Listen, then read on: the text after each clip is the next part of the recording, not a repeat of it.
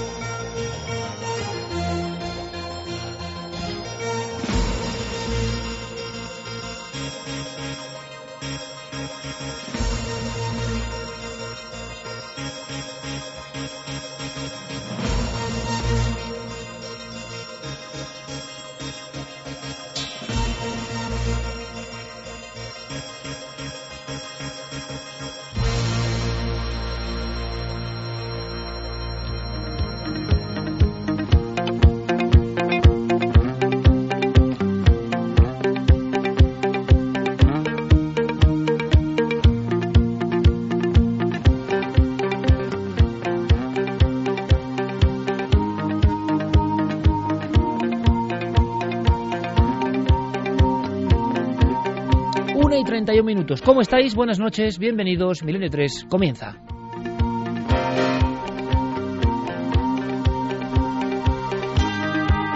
Y comenzamos todo el equipo habitual, excepto nuestro compañero Javier Sierra, al que mandamos un fuerte abrazo, y sobre todo a, a, la pequeña Sofía, que estará escuchándonos, todos juntos, toda la familia. Le mandamos un fortísimo abrazo a todos ellos en ese periodo tremendo de nuestro compañero Javier con su libro por toda España, hoy merecido descanso, pero nosotros no hemos podido descansar. Y no hemos podido hacerlo porque podíamos titular el programa de esta noche más o menos como Así en el cielo como en la tierra, o al revés, como vosotros queráis. ¿Por qué? Porque la conspiración, los códigos extraños, lo misterioso que aborda ambas capas de la realidad es constante. Lo vais a comprobar esta noche a partir de estos minutos. Y sí, quizá el término conspiración sea el más adecuado para aproximarnos a toda una serie de acontecimientos que cada vez con menos disimulo nos demuestran que lo que está en la tramoya de la realidad suele ser lo importante, lo esencial. Es decir, todo eso que no nos suelen contar o que no nos solían contar y que ahora poco a poco va ganando sitio en las columnas, en los minutos de radio y televisión, todo eso sí, ahí se esconde, ahí está la clave, lo que nos interesa de verdad aquellos que intentamos tener, como todos vosotros amigos oyentes, una mirada nada convencional sobre este mundo turbulento, este mundo de vértigo que estamos viviendo en pleno 2013. Seguramente ningún ámbito de la realidad se escapa de lo conspirativo, de lo extraño. Ya lo estamos viendo en economía, en política, las instituciones. Todo parece que se resquebraja o que está puesto en duda. Estamos en un momento casi casi de movimiento de placas tectónicas de la humanidad, no geográficamente hablando, ni geológicamente, sino a nivel eso, del pensamiento humano. Están ocurriendo muchas cosas y también en los cielos. Esta noche os propongo un viaje a una de las cosas más increíbles. Para algunos es un signo de involución, de eso también podemos hablar y podéis opinar. Signo de involución. Estamos, estamos siendo cada vez peores en muchos aspectos. Y vamos a intentar explicar desde esta perspectiva algo que está pasando en diferentes aeropuertos de España. También es misterioso. Cuando yo lo escuché pensé en leyenda urbana. Por desgracia no es leyenda urbana y esta noche lo vamos a comprender. Santiago Camacho, compañero, buenas noches. Buenas noches, sí que. Una noche en la que tienes mucho que contarnos porque la conspiración, madre mía, sale en todas partes. Evidentemente, en torno a la muerte de Chávez, vamos a empezar ya con todo eso con enfermedades inoculadas o no, con guerras en la oscuridad, guerras mentales, proyecto HARP, un montón de cosas. Hay que contarlo, pero yo quiero, Santi, que antes nos pongas una diapositiva, porque todo esto de Chávez ha ensombrecido evidentemente una escena concreta a la que tú prestas mucha atención y que yo creo que es escalofriante. Pues sí, el pasado 2 de febrero, la policía del condado de Calaveras, en California, se encontró con una escena que los agentes que accedieron a ella pues difícilmente podrán olvidar. Entraron en una casa particular ante las denuncias de los vecinos y se encontraron a un hombre de 54 años muerto, a su hija de 14, a su hijo de 17, todos eh, muertos de un balazo, incluso el perro de la familia. Podría haber sido eh, un hecho violento como tantos que han sucedido y que suceden prácticamente todos los días en Estados Unidos y en muchos otros países. De no ser por quién era esta persona, en qué asuntos estaba metido y los comentarios que después de su muerte y la de toda su familia se han suscitado. Santi, un detalle más, casi como postdata de esta escena que luego tenemos que resolver. Eh, un, prácticamente un dígito y una fecha, casi un código, podría cerrar todo esto, ¿no? Una expresión como 11S. ¿Qué tendrá que ver el 11S con esta persona, con este terrible y atroz eh, suceso, esta masacre eh, que será olvidada rápidamente? Pero que seguro que guarda claves conspirativas. Bueno, pues vamos a resolverlo con Santi, que está ya ultimando su dossier sobre lo que ha ocurrido en torno al presidente, expresidente ya, claro, evidentemente, venezolano, que fue una persona absolutamente singular, evidentemente, sobre todo por sus declaraciones en torno a este mundo, al mundo de la guerra secreta. ¿Tendría algo de razón, Chávez? Carmen, buenas noches. Buenas madrugadas, Iker. Otras escenas absolutamente increíbles que están pasando, que han pasado esta semana. Pues imagínate la ciudad de Sao Paulo, imagínate algunos de los, edificios más representativos, entre ellos iglesias, eh, grandes edificios donde se mueve el dinero brasileño, una mujer con falda larga, aspecto un tanto siniestro, nunca mira hacia arriba y siempre rebusca en las bolsas, sacando calaveras y dejándolas en esos edificios. ¿Algún tipo de ritual? Vamos a dar rápidamente vías de contacto porque desde ya, y lo vais a entender en cuanto presentemos a nuestro más joven miembro del equipo, mm, porque necesitamos ayuda y necesitamos saber y necesitamos documentación en tiempo real. Además, ha habido una tormenta, nos dice Fermín Agustí, nuestro compañero, que ha habido una tormenta de estas tipo tormenta perfecta sobre precisamente Valencina de la Concepción, centro neurálgico de la Sana, ese lugar o esa especie de entelequia ¿no? que maneja Guillermo León, donde están no sé cuántos con, eh, conectores de ordenadores ahí interconexados de alguna forma, enviando información y claro, aquello debido quedar casi como un solar. Me dice que Guillermo está aislado completamente, pero precisamente le ha ido recabando información junto a Fermín y a Javi de algo que está pasando precisamente casi casi en estas mismas horas, esta misma noche, se está observando algo sobre España y hay diferentes teorías, así que abrimos líneas de momento. Pues vamos a abrir esas líneas de contacto, Iker, a través de las redes sociales, tanto en Facebook como en Twitter, como en Google Plus, nos pueden buscar en Nave del Misterio y si quieren ponernos un texto más grande, por ejemplo, para lo que ahora nos va a comentar Javi, lo que se ha podido ver durante esta tarde noche, hay un mail de contacto milenio3 con número arroba cadenaser.com.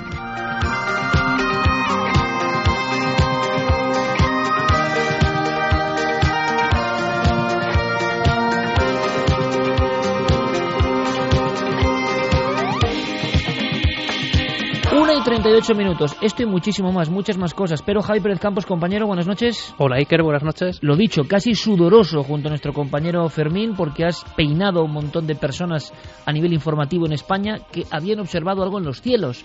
Y claro, el propio Guillermo nos informaba de la presencia este 12 de marzo de un nuevo meteoro o un nuevo cometa que iba a ser visible, pero resulta que nuestras centrales de datos han empezado a recibir en una franja muy estrecha de tiempo un sinfín de denuncias de objetos en los cielos.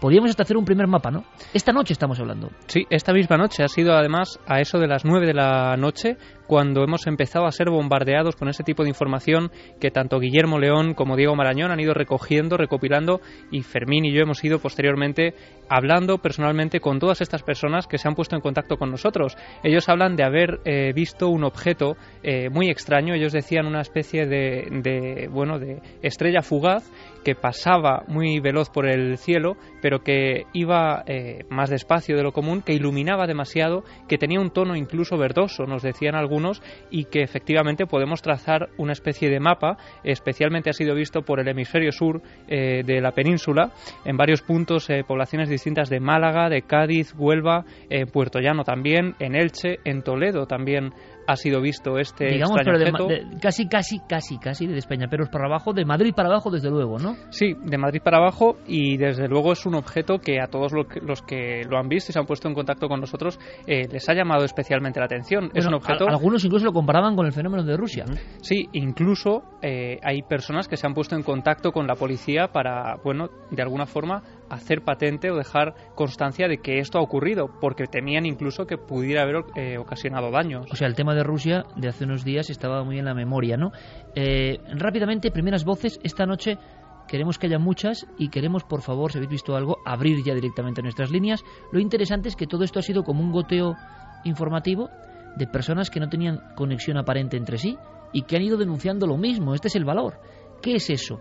Eh, rápidamente Guillermo León, mirando los mapas estelares de alguna forma y de paso de satélites, tampoco lo tiene muy claro qué objeto puede ser el generador de esto. Intentaremos esta noche, como siempre que nos ha pasado casi esto en directo, ir perfilando qué puede ser ese objeto que una vez más parece haber cruzado el espacio aéreo español. Estas son las primeras voces desde diferentes puntos de la península de personas como cualquiera de vosotros, como cualquiera de nosotros, que mirando las alturas se encontraron hoy mismo con una gran sorpresa. en el centro de Puerto Llano más o menos, vivo en un quinto piso, mi piso da dirección el oeste y, la- zona sur.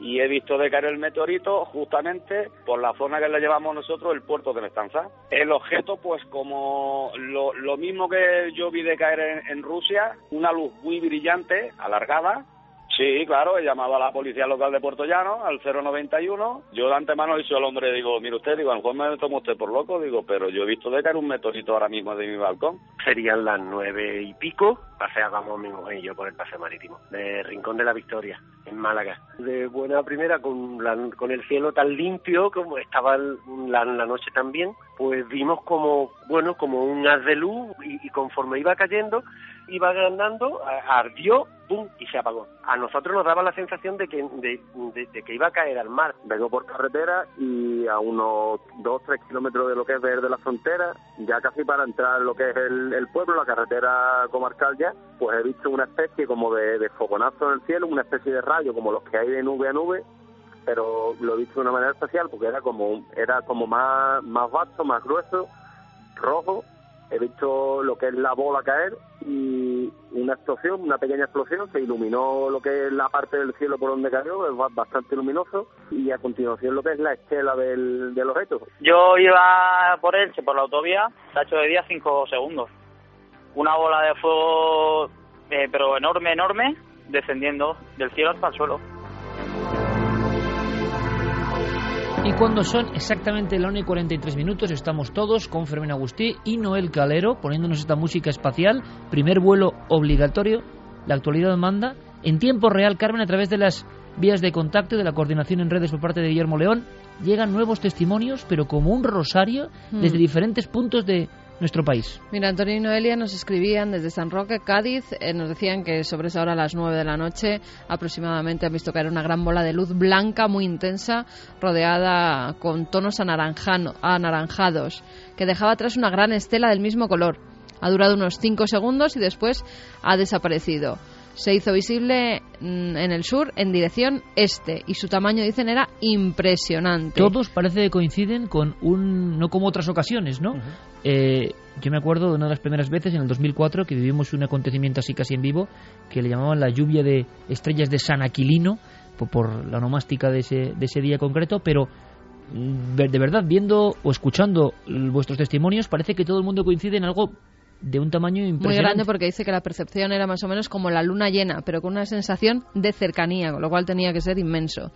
He leído que quería información sobre el meteorito que ha caído esta noche. Está en Jerez, nos dice, y lo ha, vi- lo ha visto, eh, que si queremos podemos contactar con él. En Porcuna, en Jaén también, el pueblo donde grabaste los íberos, nos dicen, lo hemos visto perfectamente. Pedazo de bola verde, con una gran estela de fuego. Lo han visto en esos tonos. Claro, incluso vamos a ver si vamos a tener comunicación con nuestros compañeros Miguel Gilarte o nuestro compañero Alberto Jiménez, desde alguna manera, o que nos vayan diciendo qué puede ser, si se Esto tenía no- catalogado algo. De momento parece que Guillermo no, no se conocía la presencia de, de un objeto tan grande. Se sabía que uno había ocurrido ya hace unos días y que otro viene o se va a ver el 12 de marzo, pero la mayoría de testigos, cuestión de la percepción visual o no, hablan de una proximidad, que es lo que sorprende. Es más, Javier, en Puerto Llano se da la circunstancia de que algunos vecinos, o uno que concretamente llamó a la policía, mañana va a ir a ver si ha caído algo. Y es curioso porque me acuerdo perfectamente en el barrio de Asdrúbal, en Puerto Llano, ya cayó una bola de fuego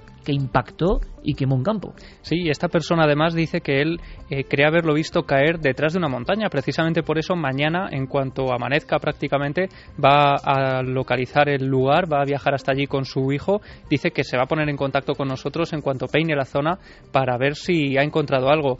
Esto que comentabas hace unas horas, eh, efectivamente ha pasado muy cerca de la Tierra el asteroide 2013 EC20, E que algunos oyentes ya apuntaban eh, si podría tener que ver con todo esto. En principio no tendría que tener nada que ver. Esto ha ocurrido a las 2.40 de la madrugada de ayer. eh, por lo tanto, no, no tendría que tener ninguna relación. Todos los testimonios se ese centran prácticamente hacia las 9 de la noche. Nos escriben también desde, sí, 9 y 6 en Guareña, en Badajoz, y nos dice incluso que la Guardia Civil eh, ha estado investigando por allí porque parecía que había caído un objeto, eh, dice que en su centro tenía un color amarillento muy brillante, una luz muy intensa con una estela de color verde aguamarina y a los pocos segundos se desvanecía.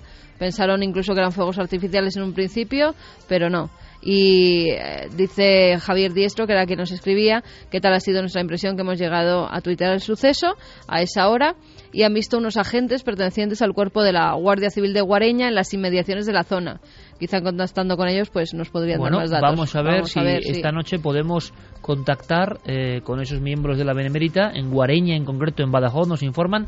Estamos un poco expensas de todo lo que vayáis comentando y esta noche más que nunca parece que el programa lo hacéis vosotros. Y sé que tenemos muchos contenidos, pero esto parece evidente. Una vez más, un objeto extraño, sea un meteorito, sea un cometa, sea lo que sea, ha atravesado nuestro espacio aéreo y claro, De todas formas, la fíjate, cantidad de personas que están interconectadas ya no es como antes y están radiografiando el paso. Dicen que no tiene nada que ver, pero cuando pasó el anterior ocurrió lo de Rusia. Rusia. Y todo el mundo decía que no tenía nada que ver, el paso del, si no recuerdo mal, de C 2013 o 2012 se llamaba.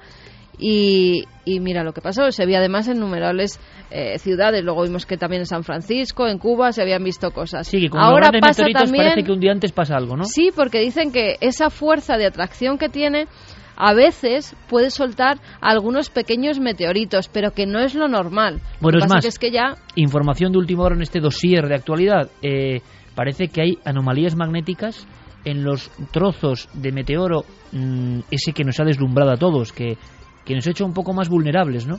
Ocurrido en Rusia y ahora mismo, esta misma noche tenemos la noticia, en esos lugares y en ese cráter en un lago helado donde supuestamente está el objeto sospechoso, pero nadie lo sabe, se están detectando ya por parte de los científicos anomalías magnéticas, Javier. Sí, dicen que en la localidad de Chelyabinsk, precisamente eh, en ese cráter donde puede estar ese trozo del meteorito que todavía no se ha encontrado, eh, se están detectando ya esas anomalías electromagnéticas. Hablan de que eh, hay algunas brújulas que tienen unos comportamientos extraños precisamente en esa zona concreta y de hecho hay investigadores que están ahondando ya en este tema porque creen que esto es la señal definitiva para saber que efectivamente ahí está ese resto del meteoro que cayó en Rusia.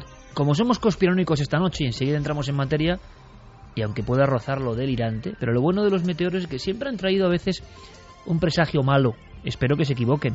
Pero desde el tapiz de Valle, eh, donde la gente mira asombrada esa especie de enviado de los cielos y no sabe qué puede pasar, hasta aquella muerte terrible de varias personas, Heaven's Gate, Puerta del Cielo, todo porque una fotografía en la primitivísima Internet de 1997 reflejaba un meteoro bólido real y en su cola un objeto extraño que seguramente era un fragmento o algo así y creyeron que era un ovni que venía junto al meteoro, siempre, Apophis, eh, siempre ha habido una sensación de enviados de otro lugar que abren nuevos campos, nuevos tiempos. Evidentemente en el mundo de la conspiración, incluso podemos decir casi casi rozando los amigos de Santi, hay quien afirma, Santi, con todo esto que está pasando, lo dicen claramente, que esto está pasando por algo que ni siquiera entendemos, que incluso algunos sabemos y conocemos profundamente, pero no queremos contar. Bueno, en fin, nosotros contamos todo lo que sabemos, pero se dice, Santi. Sí, se dice, y de hecho los que los que sostienen en la red sobre todo esta teoría se estarán frotando las manos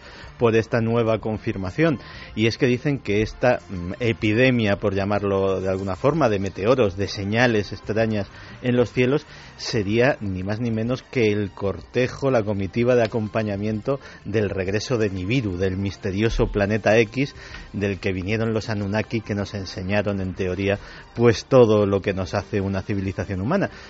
Es una teoría curiosa, pero desde luego eh, lo cierto es que eh, últimamente están sucediendo cosas y dentro de unos días van a tener un espectáculo inenarrable que es ni más ni menos que la visión a simple vista de un cometa, una de esas cosas que sucede muy pocas veces y que suele estar rodeada también de oscuros presagios. Eh, en, la antigüedad no se pensaba que los cometas traían nada bueno y, y, la verdad es que nos pillan en una época revuelta. Y solamente quería decir que qué pena, qué pena que no estén aquí de moda esas cámaras en los automóviles que están eh, tan de actualidad en mm. Rusia y que las llevan todos los conductores rusos, porque ya tendríamos a estas, a estas horas, de ser así, una imagen de, ese meteoro cruzando los cielos de España. A ver si tenemos suerte y nuestros amigos y amigas oyentes han logrado bueno, pertrecharse con buenas cámaras fotográficas o los móviles y han detectado ese movimiento en los cielos, ¿no? Por supuesto. En Olvera, Cádiz también. Olvera, todo, el sur, ¿eh? Todo el sur de España. eso de las 9 de la noche él pensó que era una estrella fugaz de color verde azulado. Lo que le pareció curioso fue el tiempo, entre 7 y 10 segundos de observación. A la 1 y 51 ve a nuestro compañero al otro lado de la pecera, Fermín Agustí, llamando eh, nerviosamente de un lado a otro y veremos eh, qué tipo de, información vamos a ir sacando y vamos a ir corroborando. No será fácil porque en estas noches todo es muy aturullado. La información llega pues como un, chorro ¿no? de, datos, de dígitos, de lugares, pero nosotros intentaremos hacer durante toda la noche conexiones porque algo parece que flota sobre el mundo, en este caso sobre España, ¿no? Y tenemos que saberlo y tenemos que daros toda la información. Vías de contacto como siempre abiertas en las redes sociales, la nave del misterio, coordinado por nuestro compañero Guillermo León, que además apuntaba casi medio enloquecido, ¿no? Con esas coincidencias que ese cometa a simple vista, curiosamente, se aparecerá durante el cónclave, ¿no? No deja de ser eh, curioso y, lo, y le añaden todavía más simbología en el fondo nuestra conexión con los fenómenos del cosmos. Comenzamos al revés de otras semanas con nuestro sumario, con todo lo que está pasando y ahora sí que nos marchamos a una cosa que nos hemos dejado, aunque sea breve, porque es tristísima, es potentísima, a mí me tiene con la carne de gallina. Es una fotografía que siempre colocamos en nuestro dossier informativo y enseguida regresamos a la pura y dura actualidad.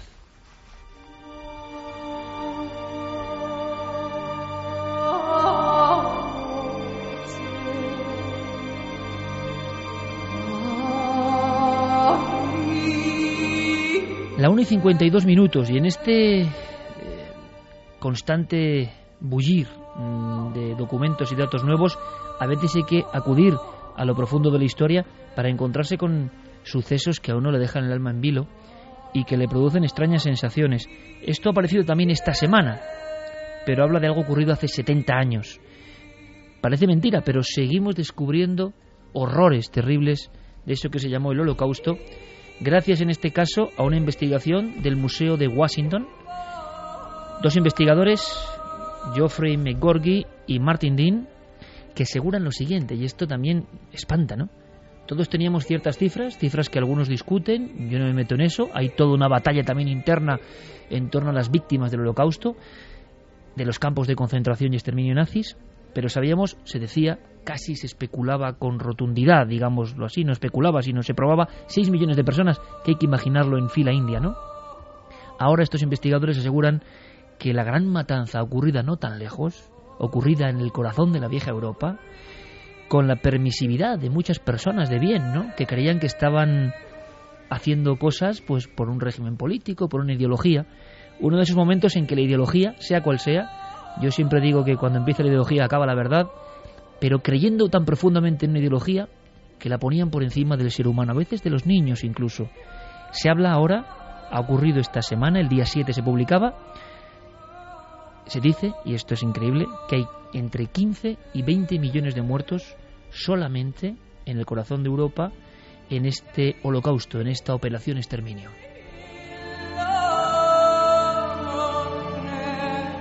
Han aparecido en esos eh, documentos mm, de los investigadores campos de concentración que no tenían nombre y por supuesto donde desaparecieron personas que tampoco tienen nombre.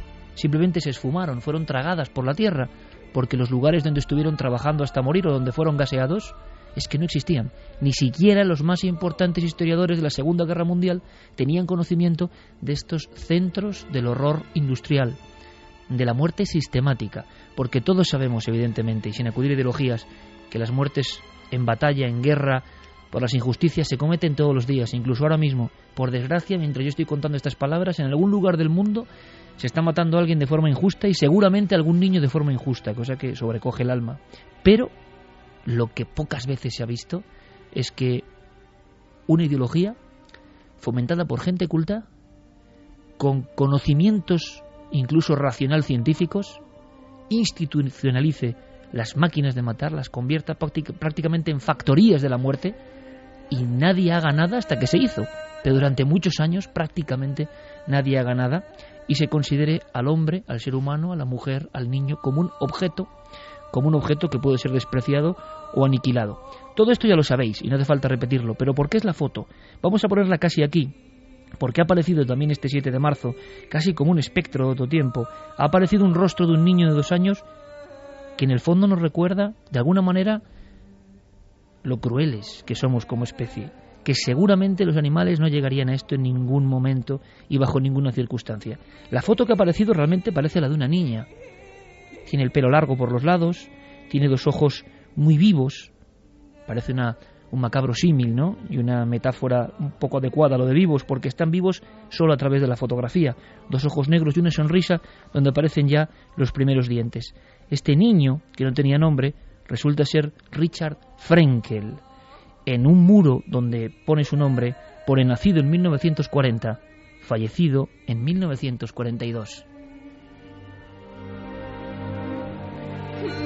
Y cuando creíamos que todo el horror de la guerra, que siempre nos recuerda que somos seres muy imperfectos y que tenemos que intentar mejorar, esto tiene que ser un ejemplo para que nunca vuelva a ocurrir algo parecido, nos damos cuenta mirando la fotografía de Richard Frankel que no es ninguna película, no es ninguna superproducción, no es ningún drama, es algo que pasó realmente.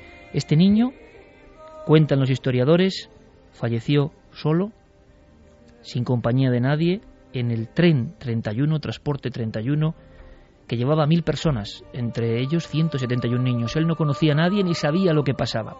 Esta historia, que ha conmocionado a medio mundo, se la debemos también a un investigador español, Jesús García Calero. Este hombre, periodista de ABC, investigó, buscó, encontró de alguna forma, se topó con esta foto y entendemos que casi no pueda ni dormir. Realmente este hombre dice que ha pasado de los peores ratos de su vida, ¿no? que aquello era una investigación. Quedaba esta foto, esta foto en sepia, esta foto que hoy nos mira indicando lo mucho que nos queda por evolucionar. Y de eso vamos a hablar también. La historia tiene todavía componentes mucho más dramáticos, porque su madre llegó a enviar una carta a través del tren, una carta enviada remitida a ninguna parte, una carta tirada al campo, disimuladamente ante los guardias de las SS, una carta en la que solo se preocupaba por su hijo que quedaba sin nadie. Es la historia de Richard Frankel. Seguramente más impresionante viendo su foto, viendo una cara, una sola cara, que que yo diga que hay 15 y 20 millones de muertos. A veces la fuerza del periodismo, la fuerza de la historia, es que solo empatizamos cuando nos cuentan de verdad una de tantas historias terribles que ocurrieron en ese tiempo. Hay gente viva, no es tan antiguo todo esto, 70 años. Escuchamos, como colofón de esa fotografía tremenda, para que nadie olvide, es un tema muy duro, a este gran periodista de ABC que se ha encontrado con esta historia y no nos extraña que las pesadillas vuelvan una y otra vez. Un niño de dos años y unos poquitos meses que además había sido detenido junto a su madre, a su padre lo habían matado antes, también en Auschwitz, a sus tíos, eh, a buena parte de la familia, en algunos incluso el abuelo murió también en otro campo, en Sobibor, pero que cuando él llega ya después de aquel verano del año 42, a mí lo que me, viendo los documentos, viendo las fichas y todo eso, pues no puedes evitar ponerte un poco en, la situación de, esa personita. Si, si tienes un sobrino, si tienes un hijo, es mucho más fácil. Además, el, hecho de que hagas tuya un poco la historia de un niño perdido absolutamente en mitad de, ese mundo terrible que estaba en guerra mundial y, la historia de verdad es estremecedora porque su madre, que primero fue transportada a Auschwitz en uno de esos trenes infames, por lo menos pudo escribir en un papel eh, que pidiendo a cualquiera que lo viera que cuidaran de, su hijo porque le habían obligado a abandonarlo en el campo de tránsito. Y ella ya se imaginaba pues que, el niño quedaba solo y desamparado entre desconocidos con esa poquita edad. Pero es que además no era el único. En ese campo había 1800 niños de 13 años hacia hacia abajo que estaban en la misma situación. Y un mes después cuando cuando este niño que se llamaba Richard Frenkel llega a Auschwitz y lo más terrible es que mm, todos nos han gustado siempre las historias excepcionales, ¿no? Aquel que se salvaba, eh, la, heroicidad, la, la, de gente como Schindler, que con su lista pues salvó a todos los que pudo, pero realmente esas son las excepciones. Y lo último que puedes es imaginarte a ese niño entrando en la cámara de gas, desnudo, rodeado de extraños, sin entender nada de lo que está pasando y lleno de miedo.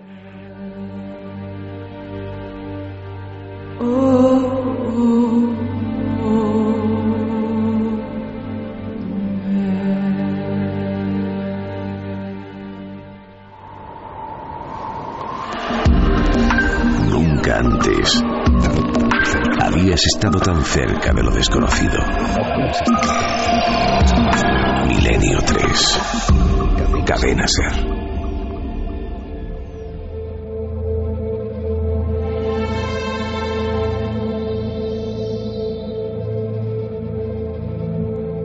Son las dos y un minuto, esto es Milenio 3, un carrusel de emociones, evidentemente.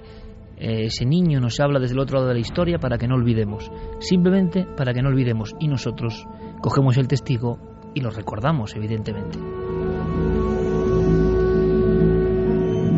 Como tantos otros niños sin nombre en lugares sin nombre, por desgracia, esta especie puede que no tenga arreglo. Pero hay que contarlo. Hay que contar todo lo que no se sabe, lo que no se cuenta, lo que descubren periodistas valientes, hay que contar cosas que se mueven por debajo de la realidad oficial y se mueven de una forma tremenda. Por ejemplo, con la gran noticia, evidentemente, de esta semana a nivel político, nos encontramos con toda una serie de acusaciones tremendas. Vamos a escucharlo primero para que Santi nos instruya y nos vaya colocando el puzzle. No es la primera vez que desde Venezuela los dirigentes hablaban de HARP, provocamiento de alguna forma de terremotos, eh, hablaban incluso también de inoculación de enfermedades, hablaban de control del clima. ¿Por qué? ¿Es un puro delirio simplemente? ¿Es el odio a Estados Unidos? ¿Qué es todo esto? Esta semana una declaración de alguna forma eh, alertaba en medio mundo. Nosotros no tenemos ninguna duda llegará el momento indicado en la historia en que se pueda conformar una comisión científica de que el comandante Chávez fue atacado con esta enfermedad. Él manifestó públicamente su visión sobre este tema y nosotros no tenemos ninguna duda que los enemigos históricos de nuestra patria buscaron el punto para dañar la salud de nuestro comandante. En su momento histórico ya tenemos bastantes pistas sobre este tema, pero es un tema muy serio desde el punto de vista histórico que tendrá que ser investigado por una comisión especial de científicos.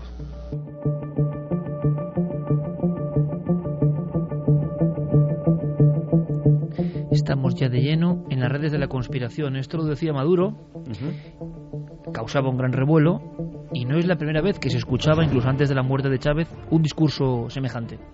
Pues sí, las palabras del recién nombrado presidente de Venezuela, Nicolás Maduro, han provocado un auténtico tsunami eh, en todo el mundo. Eh, lógicamente se han sumado voces eh, que tachan estas acusaciones, eh, conjeturas, llamémoslo como queramos, como absurdas, otros que se indignan y señalan con el dedo a Estados Unidos. La ideología, como muy bien decías antes, pesa mucho a la hora de decantarse por una u otra opinión, pero efectivamente aquí no tenemos ideología y eh, vamos a contar eh, lo que se sabe, eh, si esto es posible o no, si de ser posible o cosas parecidas han sucedido antes, cómo Y, eh, de hecho, yo creo que deberíamos empezar por el eje eh, con lo que comienza toda esta historia. Y es que Nicolás Maduro no es el primero en denunciar eh, la existencia de este extraño complot. Ya estando enfermo, el propio Hugo Chávez, en un discurso, hacía una afirmación bastante inquietante, sobre todo si eres presidente latinoamericano. una tecnología para inducir el cáncer y nadie lo sepa hasta ahora y se descubra esto dentro de 50 años o no sé cuánto, no lo sé.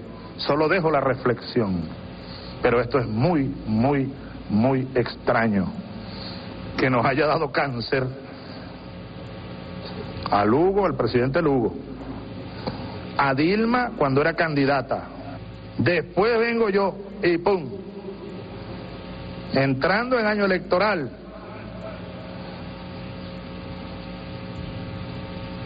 A los pocos días, Lula.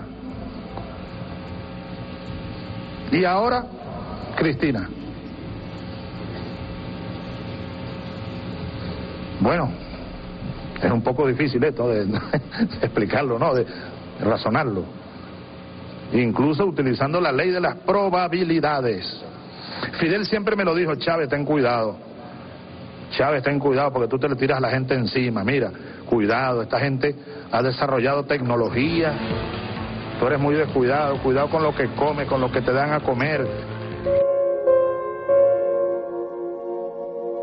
Un documento sorprendente, estábamos, espero que todos vosotros también, alucinando porque lo dice claramente, ¿no?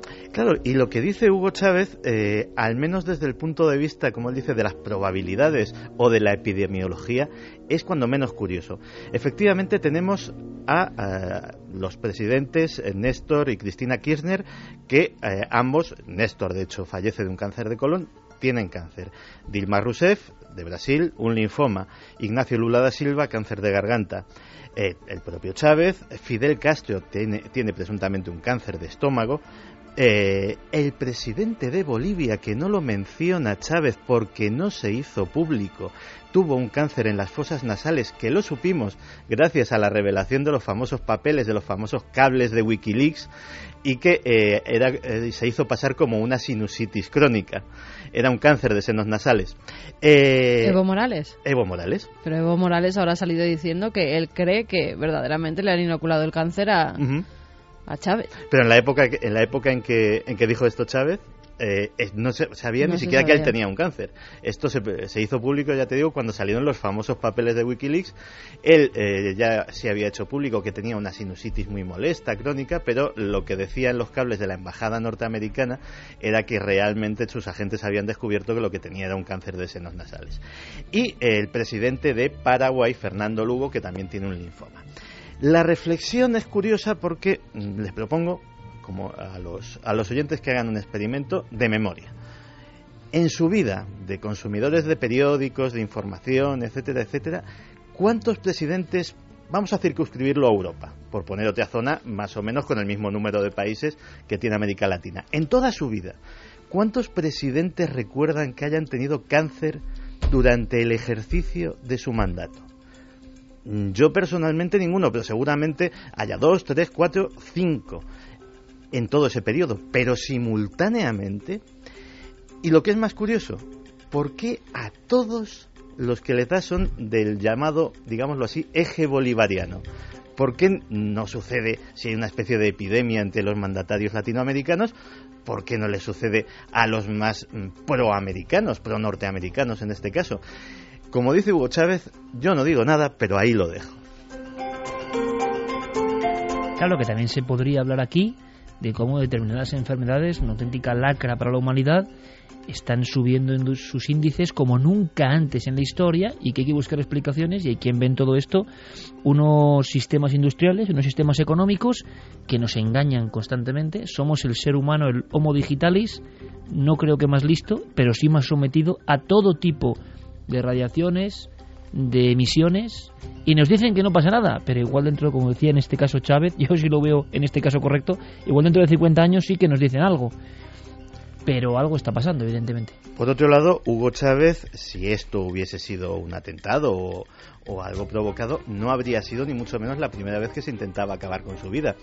Eh, en 2009 fue detenido un ciudadano francés presunto eh, agente de los servicios secretos de este país, Frédéric Laurent Bouquet, que eh, fue detenido por eh, causa de magnicidio o de intento de magnicidio. Fue luego expulsado a Francia en 2012 y desde luego este no se andaba con sutilezas. Te voy a leer una lista que es yo creo absolutamente increíble. Fue detenido con 500 gramos de explosivo C4, 14 fusiles de asalto, 5 de ellos con mira telescópica y 5 con mira láser, uno de ellos con silenciador, cables, 11 sistemas electrónicos para detonar explosivos, casi 20.000 cartuchos de diferentes calibres, 3 ametralladoras, 4 pistolas, 11 equipos de radio, eh, portátiles, eh, radios, chalecos salvavidas, eh, antibalas. Pero eso está muy bien, pero no dejaría de ser, de alguna forma, cuestiones de política interna. A la antigua. Exacto.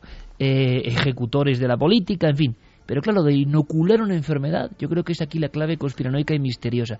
Tú en la redacción nos contabas una escena, o un suceso, o un archivo de esos ocultos, que nos dejaba a Javi, a Fermina, a Carmen y a mí con los ojos como platos, y espero que le ocurra lo mismo ahora mismo a los oyentes. Y es que ya había habido probaturas entre diferentes países eh, en las épocas más oscuras o más de plomo de los últimos tiempos, donde se probaba esta inoculación, incluso mediante frecuencias y ondas. Sí, de hecho, eh, muchos hemos hablado hasta ahora de los americanos, pero el caso que vamos a citar tiene por protagonistas a los soviéticos, al otro bando.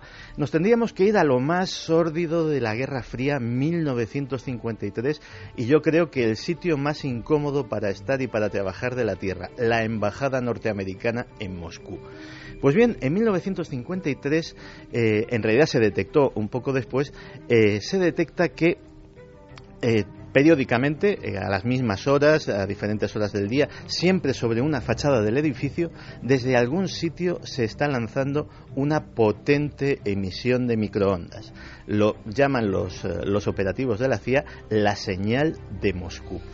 La señal de Moscú nadie sabía eh, para qué servía. Eh, no sabían si era alguna forma, se especuló con que fuera una especie de radar para intentar mm, ver a través de, las paredes del edificio a ver si se sabía qué se hacía allí. Otros pensaron que habían desarrollado los rusos algún tipo de emisor receptor pasivo que tenían micrófonos que solo se activaban gracias a esa emisión.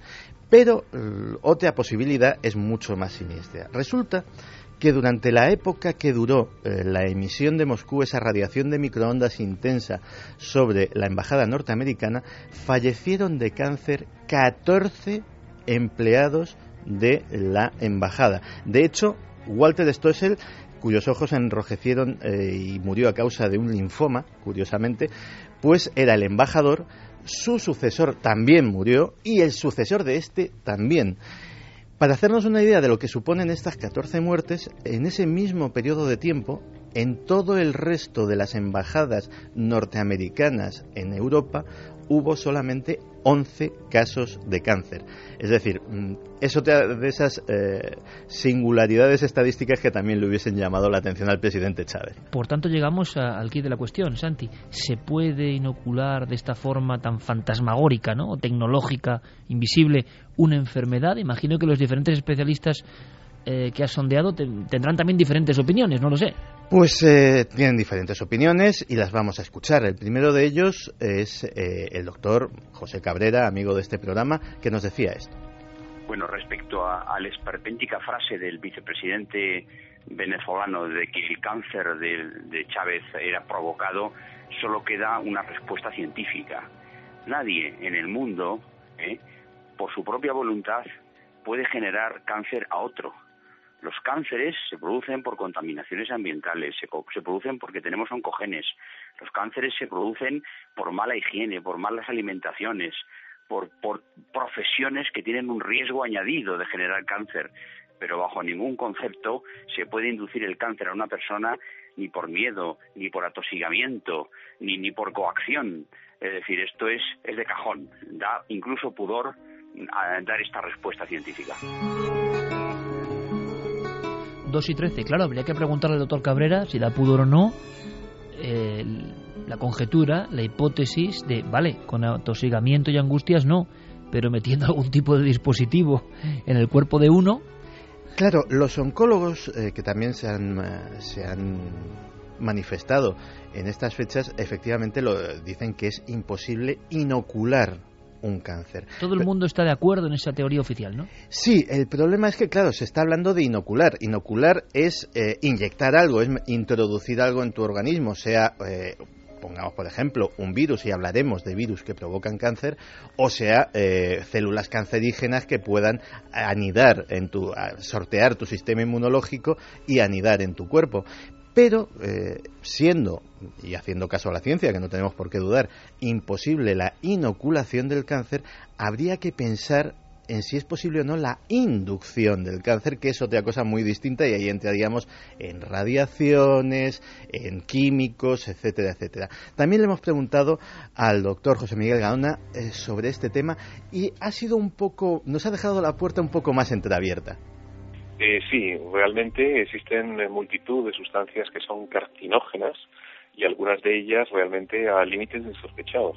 Ahora bien, no es menos cierto que eh, tendría que ser con una intoxicación pues más o menos crónica, es decir, no solamente de una sola dosis, por lo menos eh, carcinógenos que todos conozcamos. Eh, obviamente, imagino que algunos servicios secretos manejarán cierto tipo de sustancias. Pero, por ejemplo, para provocar cáncer en la próstata, el cadmio, por ejemplo, es una, vamos, una sustancia eh, que la provoca con bastante facilidad. Pero incluso más aún, hay algunas otras que además que son tremendamente tóxicas, como las aflatoxinas. Ese quizá es el carcinógeno más potente conocido y provienen de unos eh, hongos que de color negruzco que crecen eh, muchas veces en el maní, en los cacahuetes. Y esta sustancia realmente si es aplicada eh, unas cuantas eh, veces eh, puede provocar un cáncer en la persona y finalmente, como es lógico, si no es tratado a tiempo, pues fallecer. El rostro de estupefacción no solo es el mío, pero escuchamos algunas cosas que es que no se saben, habitualmente no se cuentan, yo creo, y este mundo que hay que andarse con mucho ojo y desde luego que es eso, una de las grandes lacras, repetimos, y uno de los grandes males a los que se enfrenta la humanidad, ¿no? Y que todo el apoyo, todo el ánimo, todo el dinero, todo es poco, ¿no? Para que el hombre intente, ¿no? Superar a este enemigo un poco incomprensible todavía y que se ceba con nuestra especie. Eh, pero los especialistas conocen cosas, es la sensación de siempre, ¿no? Que habitualmente no se difunden, no se cuentan. Claro, además, eh, obviamente, eh, tanto el, doctor Gaona como el doctor Cabrera tienen razón porque ellos eh, están en buena fe hablando de lo que se conoce. Ahora bien, pensemos que en todo el mundo, en Estados Unidos, en Rusia, en Corea del Norte, en China, etcétera, etcétera, hay laboratorios en los que trabajan miles de personas a costa, miles de investigadores a costa de los presupuestos de defensa de cada uno de esos países, en los cuales se investiga con todo tipo de materiales de biológicos, químicos, radioactivos, etcétera, etcétera, para matar más y mejor. No tienen otra utilidad, digámoslo así. Es lo que se ha investigado ya también, intentando inocular eh, células cancerígenas en el 63 con presos, por ejemplo, y estaba Estados Unidos detrás, además, con dinero oficial. Sí, sí, sí. Era el doctor Chester Shutam, que inoculó a 22 presos sin que ellos lo supieran para ver si les generaba un cáncer. ¿Y le generó? No. De hecho, eh, Claro, uno puede pensar, ¿y por qué, si vamos a, hacer la especulación, ¿y por qué pasamos de este señor con los no sé cuántos fusiles de asalto y, su explosivo C4 a algo que puede ser probable, que de lo que se puede operar y puede curarse, que no es exactamente pues el letal e inmediato, ¿no? Claro, el, el método más directo, digámoslo así. En 1997 cayó en manos de todos los que nos gustan estas cosas y, los estudiosos de los servicios secretos. Eh, en 1997 se desclasificó un documento que estábamos deseando echarle el ojo, que era el manual de asesinatos de la CIA, que estaba operativo sobre todo en los años 60. Era un manual de 1950 y tantos que eh, estuvo pues eso, en uso durante 10, 15 años hasta que tuvo una segunda edición que ya no está desclasificada y en, la, y en el cual... Y que si lo de los 50 nos pone los pelos de punta, los 50, que es como la prehistoria ahora mismo, observamos una película de Hollywood o española, ya no digamos, y los 50 son, lo vemos como si fuera la prehistoria y ya nos va a congojar esto, Santi, pues imaginaos lo que se hace ahora. Claro, en ese manual se hacía eh, mucho hincapié en que lo fundamental a la hora de llevar a cabo una operación de estas por parte de un servicio secreto era mantener lo que ellos llaman la negación plausible. Es decir, cuantas menos cosas te relacionen como país, como agencia de inteligencia, con el hecho que va a suceder, cuanto más indirecto sea el método, mucho mejor. Hay que encontrar un equilibrio entre la eficacia y, eh, digámoslo así, lo que te implica en caso de, ser descubierto. Y desde luego allí ya había eh, cosas que nos llamaban mucho la atención. Había, por ejemplo, instrucciones muy detalladas sobre cómo arrojar a alguien por una ventana sin que hubiera señales de lucha y que pareciera un suicidio. O y esto viene muy al caso de lo que estamos hablando hoy, por ejemplo, cómo eh, eh, intoxicar o, eh, o, envenenar con isótopos radioactivos la pasta de dientes del objetivo, con la esperanza de que esos isótopos radioactivos le provocasen, con el uso de esa pasta de dientes, un cáncer en el futuro. ¿Y qué se hacía? Se inyectaba, imagino, de una forma casi invisible en un tubo de pasta de dientes y el sujeto investigado se cepillaba los dientes todo el día con ese material dañino. Claro, pensemos, acordémonos por ejemplo del caso de Víctor Yushchenko, el presidente de Ucrania, que en 2004 pues, sufrió un gravísimo envenenamiento. Todos nos acordamos de esas fotografías terrible. en las que un hombre joven, saludable, de repente, en cuestión de días, se vio convertido en un anciano. Pues eh, pensemos que las cantidades son absolutamente ridículas. A Víctor Yushchenko lo envenenaron con 2 mililitros, 2 mililitros de dioxina. O sea, un culín de dioxina. O sea, nada, ni un culín. Vamos, una gota. una gota. Lo que es una simple gota. Esos 2 mililitros eh, venían a ser 10.000 veces la, la cantidad tolerable por un ser humano. Eh, de hecho, los médicos suizos que le trataron dijo que, dijeron que se salvó de milagro, entre otras cosas, por una particularidad de su constitución física que hizo que la mayor parte de esa intoxicación fuera a la piel y no a los órganos internos, lo, con lo cual ellos tuvieron margen para aplicar los antídotos, etcétera, etcétera, y aún así Víctor Yushchenko tuvo que superar 24 operaciones con anestesia total antes de estar dado de alta. 24 operaciones ante eh, la magnitud del envenenamiento. Tienes documentos también que hablan de la CIA y bioterrorismo, Santi, es decir, que es algo que prácticamente es conocido a esos niveles, ¿no? Claro, porque aquí hay una, aquí hay una historia que es muy curiosa. Eh, incluso si hablamos de inocular el cáncer, sí se sabe que, por ejemplo, hay, eh, virus que pueden provocar eh, que pueden provocar cáncer. Lo que no se sabía o se sabe eh, relativamente poco de él es de un virus en concreto que se llama el SV40.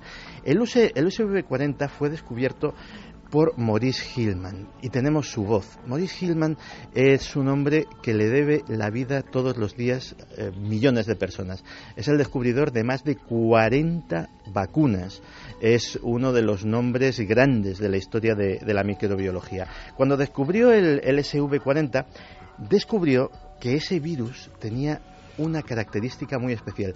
Maurice Hillman nos dejó en 2005, pero dejó una entrevista y de esa entrevista ha sacado un fragmentito que es bastante significativo. Así que fui a hablar con Albert y me dijo, ¿por qué te preocupa esto? Y yo le contesté, tengo un presentimiento de que este virus es diferente. No sé por qué te lo digo, pero he estado manejando virus durante mucho tiempo y creo que este virus puede tener efectos a largo plazo. Y él dijo, ¿qué? Cáncer.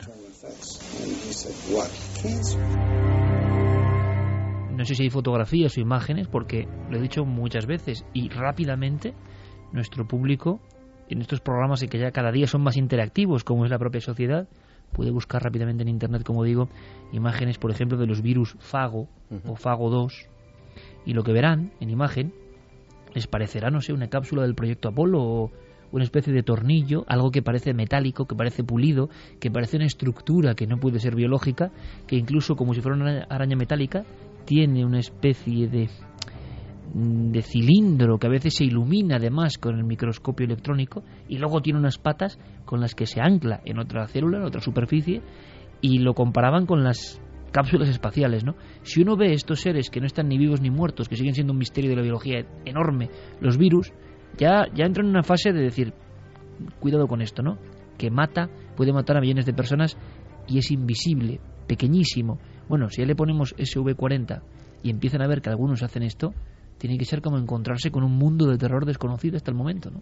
Pues sí, y de hecho eh, la investigación sobre el SV40 a día de hoy está al menos en lo que se sabe en la investigación oficial y académica, está eh, muy dividida sobre su capacidad de producir cáncer. Al menos sí se sabe que lo que eh, anula de alguna forma y a lo que ataca es a la capacidad de defenderse de él, es decir, a, eh, las propias células que tiene el cuerpo humano para y a los propios genes, mecanismos genéticos que tiene para los tumores o las pequeñas células cancerígenas que surgen espontáneamente, pues eliminarlas y que eso no vaya más. Con lo cual, pensemos en que en un laboratorio donde se puede modificar un virus de la gripe, por poner un ejemplo, para convertirlo en un arma mortal, un virus de cáncer eh, podría también ser modificado. Posibilidades de biotecnología, de bioterrorismo, de guerra bacteriológica y de conspiración, que mezcladas dan bastante miedo. Ahora, antes de escuchar a nuestros oyentes, ningún representante del gobierno de Venezuela ha dicho a las claras cómo es esa técnica, qué creen que ha pasado. Dicen que prácticamente lo tienen claro, pero no han dicho el modo, ¿no? El modo superandi. No, la verdad es que eh, yo creo que esas pistas pueden ser más conjeturas que otra cosa. De hecho, la posibilidad de hacer esa comisión o ese estudio científico eh, pues la veo muy remota desde el punto de vista de que Hugo Chávez se ha anunciado que va a ser embalsamado si no lo ha sido ya, según dicen otras teorías conspiranoicas de, de otro, que también las hay, de otro signo. Sí, de hecho, eh, en este caso, un prestigioso diario español, el diario ABC, eh, publicaba informaciones esta semana de que Hugo Chávez bien podría haber fallecido mucho antes de, de lo, que, de lo que se decía y en suelo cubano y haber sido eh, repatriado rápidamente para, digámoslo así, escenificar su, su muerte en Venezuela. Hay quien dice que en diciembre que Chávez murió en diciembre y que han estado todo este tiempo manteniendo el cadáver. Se ha dicho también que no iba dentro del ataúd, que estuvo siete horas eh, recorriendo para que los fieles lloraran y lo dejaban tocar el cadáver, que habían metido un peso, porque así eh, era una publicidad eh, para el pueblo, ¿no? Han llamado mucho la atención el hecho de que no hayan trascendido fotografías todavía del cadáver de Chávez. Se puede ver, se puede, el, testimonio de ello son las colas inmensas de venezolanos que, que están allí eh, visitando la capilla ardiente, pero eh, esos visitantes, eh, si llevan cámaras fotográficas o teléfonos móviles, les son requisados a la, a la, entrada, les son evidentemente devueltos a la salida, pero no se permite, de hecho el ángulo de las imágenes oficiales se ve el cristal del ataúd, pero no se ve lo que, no se ve lo que hay dentro. Y la verdad es que también ha llamado, digámoslo así, a los más a los más suspicaces les ha llamado mucho la atención. Hablando de conspiración y escuchamos ahora vuestros mensajes, es curioso porque de un tiempo a esta parte, de un tiempo a esta parte, repito, da la impresión de que un sinfín de informaciones que parece que estaban en un mundo marginal, en un mundo muy heterodoxo, en un mundo que no daba el salto de, entre comillas, y que se me entienda, los amigos de Santi a las grandes publicaciones, y uno ahora si ve los informativos y va viendo lo que se está contando en los medios de comunicación serios también, entre comillas, va observando que estas noticias se abren paso. Algunos dirán, porque hay que traer lectores, porque son más fantasiosas, o porque ya se está abriendo, como está ocurriendo en otros ámbitos de la sociedad española, por ejemplo, temas que eran tabú y no se podía hablar, se están hablando todos los días. Por ejemplo, hoy... algunas conspiraciones son muy chuscas también. Claro. Por ejemplo, los vídeos que han salido de Chávez con pelo y ahora estaba desde hace tiempo sin mm. pelo por el cáncer y por eso es que se notaba que eran fotografías antiguas. A lo, que, me, refería es que, por ejemplo, esta misma semana se habla de Obama y las muertes con los mm. drones, mm. que son temas que ha tocado Santi aquí hace mucho tiempo, robots que matan y se les da la orden de matar, y esto ya está en los principales informativos, ¿no? Es decir, se está dando un salto que, que también indica algo, indica algo importante. Vamos con mensajes. Pues mira, José Ramón López nos dice, nadie puede, y si a tu lado ponen algo que te está irradiando continuamente, alguien infiltrado, creo que es más que posible. Saperio dice, en dos años cinco presidentes o candidatos en Sudamérica han padecido un tumor. ¿Es estadísticamente explicable? Juan Calviño, lo de Chávez son delirios de un pobre hombre obsesionado con los gringos. Poco creíble esa inoculación. César, ¿alguien se olvida de Arafat o el espía del Polonio?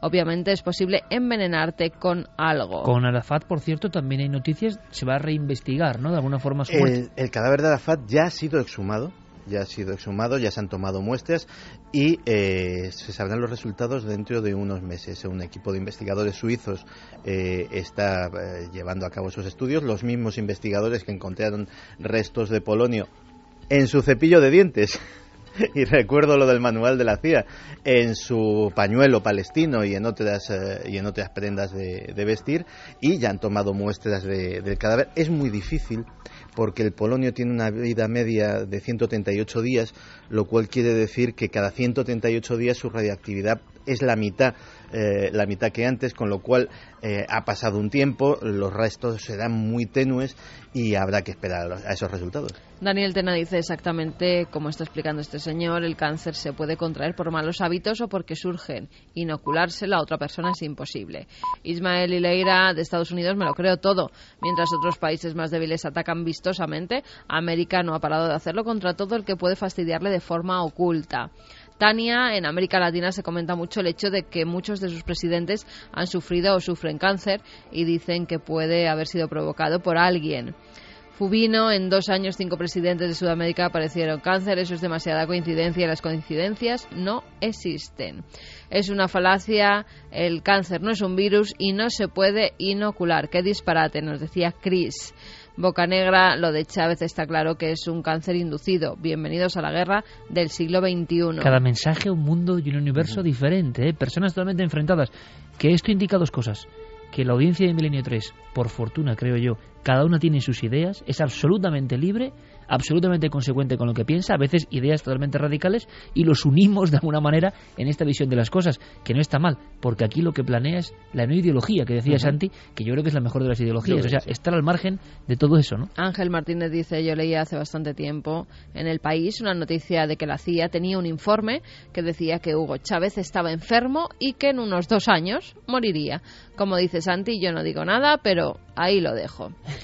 Martín Cope dice hacer creer que el imperio inoculado cáncer, eso es un engañabobos. Y María, la Virgen, ¿es posible provocar el cáncer? ¿Pero en qué nos estamos convirtiendo? Vergüenza de la especie humana. Bueno, engañabobos, imposible, a veces son términos muy eh, dogmáticos, ¿no? Incluso yo solo digo que ya no sé ni qué creer ni qué no creer, ni en los que dicen que es imposible, ni en lo que dicen que es en los que dicen que es oficialmente demostrado, porque estamos sin duda alguna en un umbral de la historia en la que casi nadie, en el cual casi nadie sabe lo que está ocurriendo, lo que está pasando, qué es verdad y qué es mentira, dónde acaban sus límites, qué no sabremos en un futuro.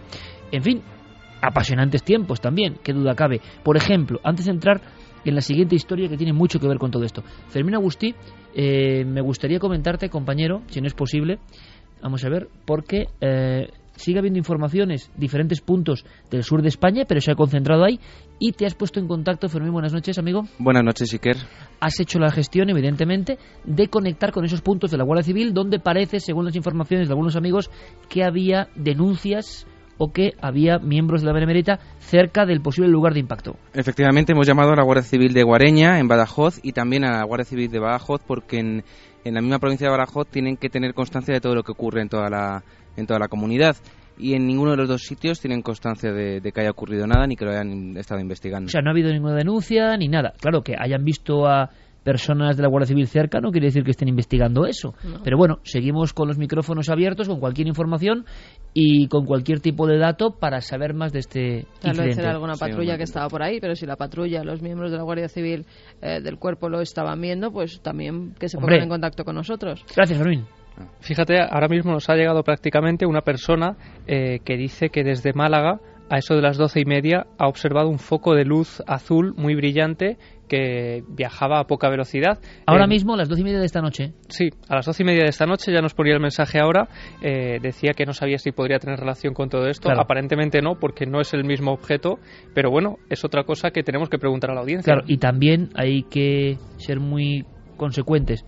El hecho es mucho más valioso, no es por nada, pero es mucho más valioso que hayan llegado un sinfín de mensajes coincidentes en la zona, hablando de España, sur de España, que han visto un fenómeno coincidiendo en la hora, que que ahora, y eso que os creemos, por supuesto, y sabemos de vuestra buena fe, pero no es lo mismo, porque simplemente el hecho de escuchar este programa esta noche contando todo esto hace que, no sé si predisposición, pero que todo el mundo mira al cielo, y si todo el mundo mira al cielo, motivado también este gesto por nosotros, evidentemente ve cosas que a veces no, no son familiares, ¿no? En Camas también lo han visto. Camas, provincia de Sevilla. de Sevilla, eso es. Eso de las 9 de la noche parecía, decía una bengala, luego era como una estrella fugaz de color verde, pero más brillante. Bueno, seguimos muy atentos. Cualquier información nos interesa. Por cierto, antes de hablar de esto, aunque sea brevemente o porque creo que es un titular poco más ha trascendido, se habló en su día de ratas gigantescas, ratas mutantes, ratas monstruo, esto ya es alucinante. Y yo recuerdo a Santi hablando de la antigua Unión Soviética y episodios entre los soldados y ratas que, que habían conseguido un nivel de desarrollo, yo no sé si relacionadas, no recuerdo ahora, con el tema de lo nuclear y los residuos nucleares, y ahora pasa en Irán. ¿Será un mito que acompaña a los países No. con potencia nuclear? Mira, ahí tienes una. Bueno, déjame, Aquí te estoy déjame enseñando la esta foto, fotografía de pero es que una de esto, las esto, esto fotografías. parece, esto parece un tejón, o sea, esto es... Bueno, pues te estoy hablando de ratas pequeño. algunas de más de 5 kilos de peso.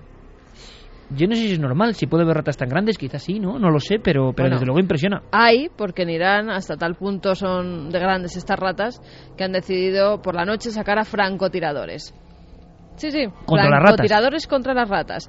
De día han puesto eh, todo tipo de, de cosas para, para intentar cazarlas, pero de noche, como no pueden hacer otra cosa, y las ratas salen más de noche para comer la comida que han dejado los restaurantes, para moverse por la ciudad, en Teherán ya hay unos 22 francotiradores que están con eh, luces de estas que se ve por la noche para disparar y cuando ven a una pedazo luces, rata de esta luces de estas que se ven por la noche. Ojo al, ojo al dato, como decía aquel locutor, porque vamos a hablar de eso después también, ¿eh? Luces Vale. que se ven por la noche y que en este caso sí tienen un buen fin, un buen fin, en fin, cazar. Sí, claro. Vigilar a la presa, ¿no? Sí, sí, vigilar a la presa y matarla. De 60 centímetros por lo menos esta rata. Sí, sí. Y ya te digo que algunas de más de 5 kilos. Ya se han cogido unas 2.200 ratas, dicen. De este porte. De este porte, de este porte. Eh, en Teherán están diciendo que son mutaciones por radiaciones y por productos químicos. Y que además, eh, pues que las ratas antes se asustaban, huían del hombre, de los animales, de los gatos, y ahora no. Es lo mismo, me acuerdo perfectamente, que hacia el 2003 hablaban de antiguos territorios de la Unión Soviética y moderna Rusia, bajo las alcantarillas, problemas de los soldados porque las ratas ya no huían, se enfrentaban, eran gigantescas y había una relación. ¿Estamos ante una leyenda urbana más o menos modificada o ante una verdad? Mira, los zoólogos están diciendo que normalmente este tipo de cambios en las ratas duraban miles de años. O sea, esa evolución eh, duraba miles de años. Ahora, en muy poco tiempo, ratas de apenas eh, pues, 60, 100 gramos, 200 gramos, se han convertido en ratas de más de 5 kilos Y agresivas. y agresivas, con lo cual algo está pasando. Es más, eh, muchos vecinos están diciendo que sus gatos se han visto atacados eh, por este tipo de ratas, incluso que es que huyen de ellas porque son más grandes a veces que los propios gatos. Ojo con la mordedura de una rata de esta envergadura y de este porte, ¿eh? Mm. No es broma, ¿eh? Roedores de ese porte y más grandes los hay, pero desde el capibara, pues sin ir La capibara. Pero, pero desde luego, una rata es un animal muy respetable. Me ha parecido muy curioso porque es. Yo recordaba esta viñeta, ¿no? Y uno no sabe si los mitos acoplan cosas, el, el temor al Irán nuclear y, y la, ficción, porque este mismo programa de esta noche, uno lo mm, vertebra o lo divide en capítulos y dice, bueno, diferentes películas de ciencia ficción. Por desgracia, ninguno de los casos que hemos contado es ciencia ficción. Es decir, No. el mundo se está acercando a la ciencia ficción, que es otra cosa. Pues eh, están reclutando más francotiradores para que con esas armas con visión nocturna intenten acabar con más animales en menos tiempo, porque están teniendo un verdadero problema. Y no me extraña, ¿eh? viendo las fotografías, no me extraña que, que la gente tenga miedo. Tú Es de imagínate vi- esto. Es de videojuego, o sea, francotiradores contra las ratas mutantes. sí, sí, sí, alucinante. totalmente. Esta es una de las que se puede encontrar Javi en algunos de esos sitios en los que va él, ¿eh? en, en mitad de la madrugada, porque esto sí que da más miedo que un espectro. por suerte no aparecen. O alguna de las leyendas o no leyendas de Diego. Pues hablando de Diego y hablando de esa hilazón que acaba de hacer Carmen, queriendo o sin querer, luces para ver por la noche y evolución, en este caso de las ratas, pero hablamos también de evolución humana y hablamos de luces por la noche. ¿Cómo se mezcla todo este puzzle? Bueno, pues este es uno de los temas más sorprendentes y quiero vuestra opinión, amigos oyentes, y la vuestra que estáis aquí conmigo, porque esto es alucinante. O sea, yo mm, no me lo puedo creer. Esto sí que no me lo puedo creer. Es otro capítulo de esta noche de delirios, de esta noche de conspiraciones, pero claro, el trasfondo es que igual todo esto es absolutamente cierto y está pasando. Eh, Santi dio la campanada hace un tiempo en la televisión, en su sección La cara oculta, tan seguida por todos vosotros, comentando que vio un estudio que era asombroso. Hay más cosas que no se contaron en la tele sobre que el ser humano mm, había cogido un mal camino. Y casi viendo cómo está el patio podemos pensar que es así, que la evolución, si es que evolucionamos, mm, ha hecho una especie de bifurcación extraña. Con la noticia que contamos ahora, esto va, bueno, al pelo, porque es, y ocurre en nuestro país, la demostración de algo que parecía leyenda urbana, que a mí si me lo cuentan, yo creo que es leyenda urbana, porque no creo que esto pueda ocurrir. ¿Cómo orientarnos en este mundo que ahora vamos a conocer? Bueno, pues con una película que nos impresionó muchísimo, ¿verdad, Carmen? ¿Te acuerdas? Sí, idiocracia. Idiocracia. Una película en clave de humor, absurda, como absurdo es el mundo en el que vivimos. En los albores del siglo XXI, la evolución humana estaba en su punto de inflexión. La selección natural, el proceso por el que los más fuertes, los más listos, los más rápidos se reproducen en mayor número que el resto. Un proceso que antaño había favorecido los rasgos más nobles del hombre, empezaba ahora a favorecer unos rasgos distintos. Las obras de ciencia ficción de la época pronosticaban un futuro que sería más civilizado y más inteligente. Pero a medida que pasaba el tiempo, las cosas parecían avanzar en la dirección opuesta, hacia un atontamiento. ¿Cómo era posible? La evolución no siempre premia a la inteligencia. Al no haber depredadores naturales que diezmaran al rebaño, la evolución empezó a premiar a aquellos que más se reproducían y convirtió a los inteligentes en una especie en peligro de extinción.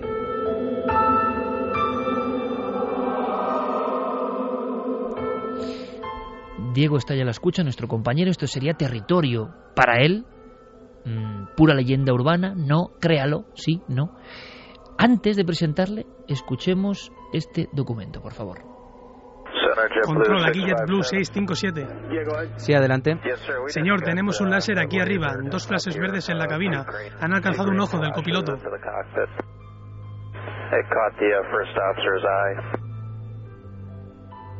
JetBlue 657 ha sido a 5.000 pies, ¿verdad? Afirmativo, señor, 5.000 pies. Dos flashes verdes que han alcanzado al copiloto en un ojo. Extremen la precaución. Le confirmo que detectamos una iluminación láser no autorizada a unas 7 millas de su posición, a 5.000 pies. 2 y 41 minutos, esto es Milenio 3, el programa que intenta contar lo que nadie cuenta. Estábamos escuchando una grabación con esa tensión que nos recordaba, por ejemplo, pues al caso Manises, a una eh, observación de tipo objeto volante no identificado, pero no es un foco de luz y un foco que puede causar una catástrofe. Pero eso no es tan escurridizo como los ovnis, está ocurriendo, parece increíble. El pionero en esta investigación, por lo menos el que nos lo ha hecho saber, Diego Marañón, compañero, buenas noches. Hola Iker, buenas noches, ¿qué tal? Esto no es ficción. Ojalá fuera ficción. Eh, lo que acabas de escuchar, aunque parecía un trozo de una película, era la conversación entre la cabina de un avión y la torre de control del aeropuerto JFK eh, hace solamente unos meses, el 15 de julio de 2012.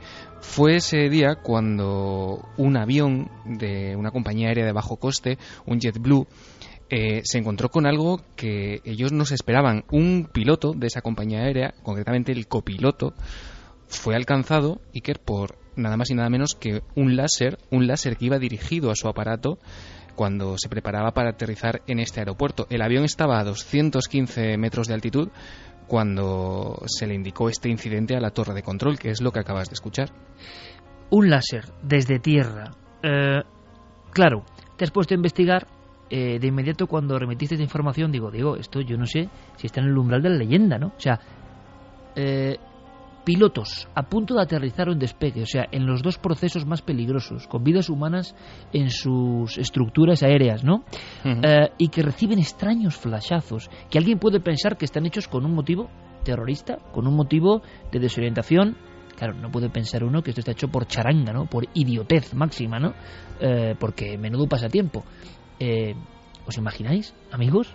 Eh, intentar cegar a pilotos cuando ya se tienen los medios. Ahora, ¿se tienen medios? ¿Es posible que un láser de esos que se han popularizado en el fútbol y con los que molestan a los jugadores, esto sirve para llegar tan alto? Bueno, te has puesto a investigar, Diego, y has empezado a recopilar información. Sí, efectivamente. Hablamos de esta especie de, bueno, sí, de estos punteros láser que todo el mundo conoce, que como decías, se han popularizado eh, sobre todo en algunos campos de fútbol, cuando, bueno, cuando toca tirar un penalti, siempre en esos primeros planos de televisión los vemos, ¿no? En la cara de los jugadores. Eh, la verdad es que es bastante curioso, Iker, eh, y sea por vandalismo, sea eh, por estupidez, como bien apuntabas en la introducción a este tema, por involución pura y dura, desde luego que apuntar con, con, uno de estos artilugios a la cabina de un avión en pleno aterrizaje pues constituye un riesgo. Mm, hemos contactado Iker con eh, Francisco Narla, que además de escritor, autor de libros como Los Lobos del Centeno, como Caja Negra o como Asur, es piloto comercial. Él se dedica profesionalmente también a, a manejar estos aparatos. Y él nos contaba, Iker, en una primera impresión, qué es lo que puede pasar con el uso de estos punteros láser puedo hablar más que de manera negativa. Eh, evidentemente, dejando a un lado las motivaciones eh, más que cuestionables de que alguien pueda tener interés en molestar a un piloto durante su aproximación, la consecuencia de la interferencia durante la aproximación de una aeronave eh, en las maniobras más críticas, sea aterrizaje o despegue, de un pustero láser puede tener, bueno, puede ser catastrófica. Hasta el día de hoy no ha habido ningún accidente que supusiera una pérdida de aeronave o, de vidas humanas, pero antes o después sucederá si no se le pone coto. Francisco Narla, que es un piloto eh, experimentado a pesar de su juventud, de gran prestigio y un fantástico escritor e investigador. Le mandamos un fuerte abrazo y le agradecemos además todo lo que nos ha ido contando y que vais a escuchar, porque esto si no es que yo no me lo creo, o sea, no me, no me lo puedo creer. Está pasando en España, me acaba de mostrar en mitad de la oscuridad del estudio eh, Javier Pérez Campos una foto así en la lejanía, y yo, que, tampoco veo muy bien, digo, ahí va, se ha fotografiado el objeto de, de, las nueve de la noche, porque veo una estela verde, soy sincero, es lo que he pensado, ¿no, Javi? Sí, y lo que te estaba mostrando es una fotografía de uno de esos punteros láser de, de una potencia mayor de la permitida eh, que se pueden vender. Además, hace poco hablábamos de la venta de escopolamina y de burundanga a través de Internet, pues este tipo de objetos, imagino que Santi ahora podrá dar más detalles del tema, eh, también se pueden comprar eh, por Internet de forma sencillísima y son capaces, como digo, de encender, por ejemplo, una cerilla con el mero haz de luz de este objeto, pero es que también es capaz de, provocar auténticas quemaduras en la piel si se ponen a corta distancia y bueno, eh, son un auténtico objeto de disputas entre en todos los ámbitos. Esto se llevaba a cabo, yo recuerdo, por ejemplo, hace unos años en los cines de toda España siempre estaban los graciosos que sacaban estos punteros, ¿no?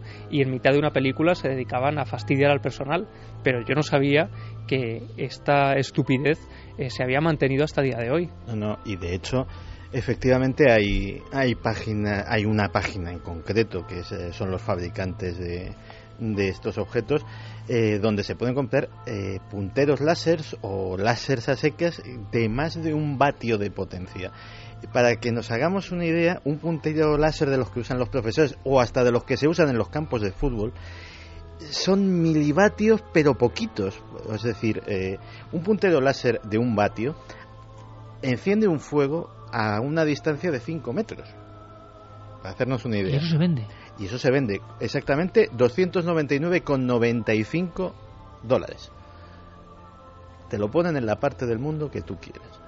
Pero esto es alucinante porque te ponen eso, puedes pedir también junto a eso la llave que abre todas las puertas acorazadas y un poquito escopolamina.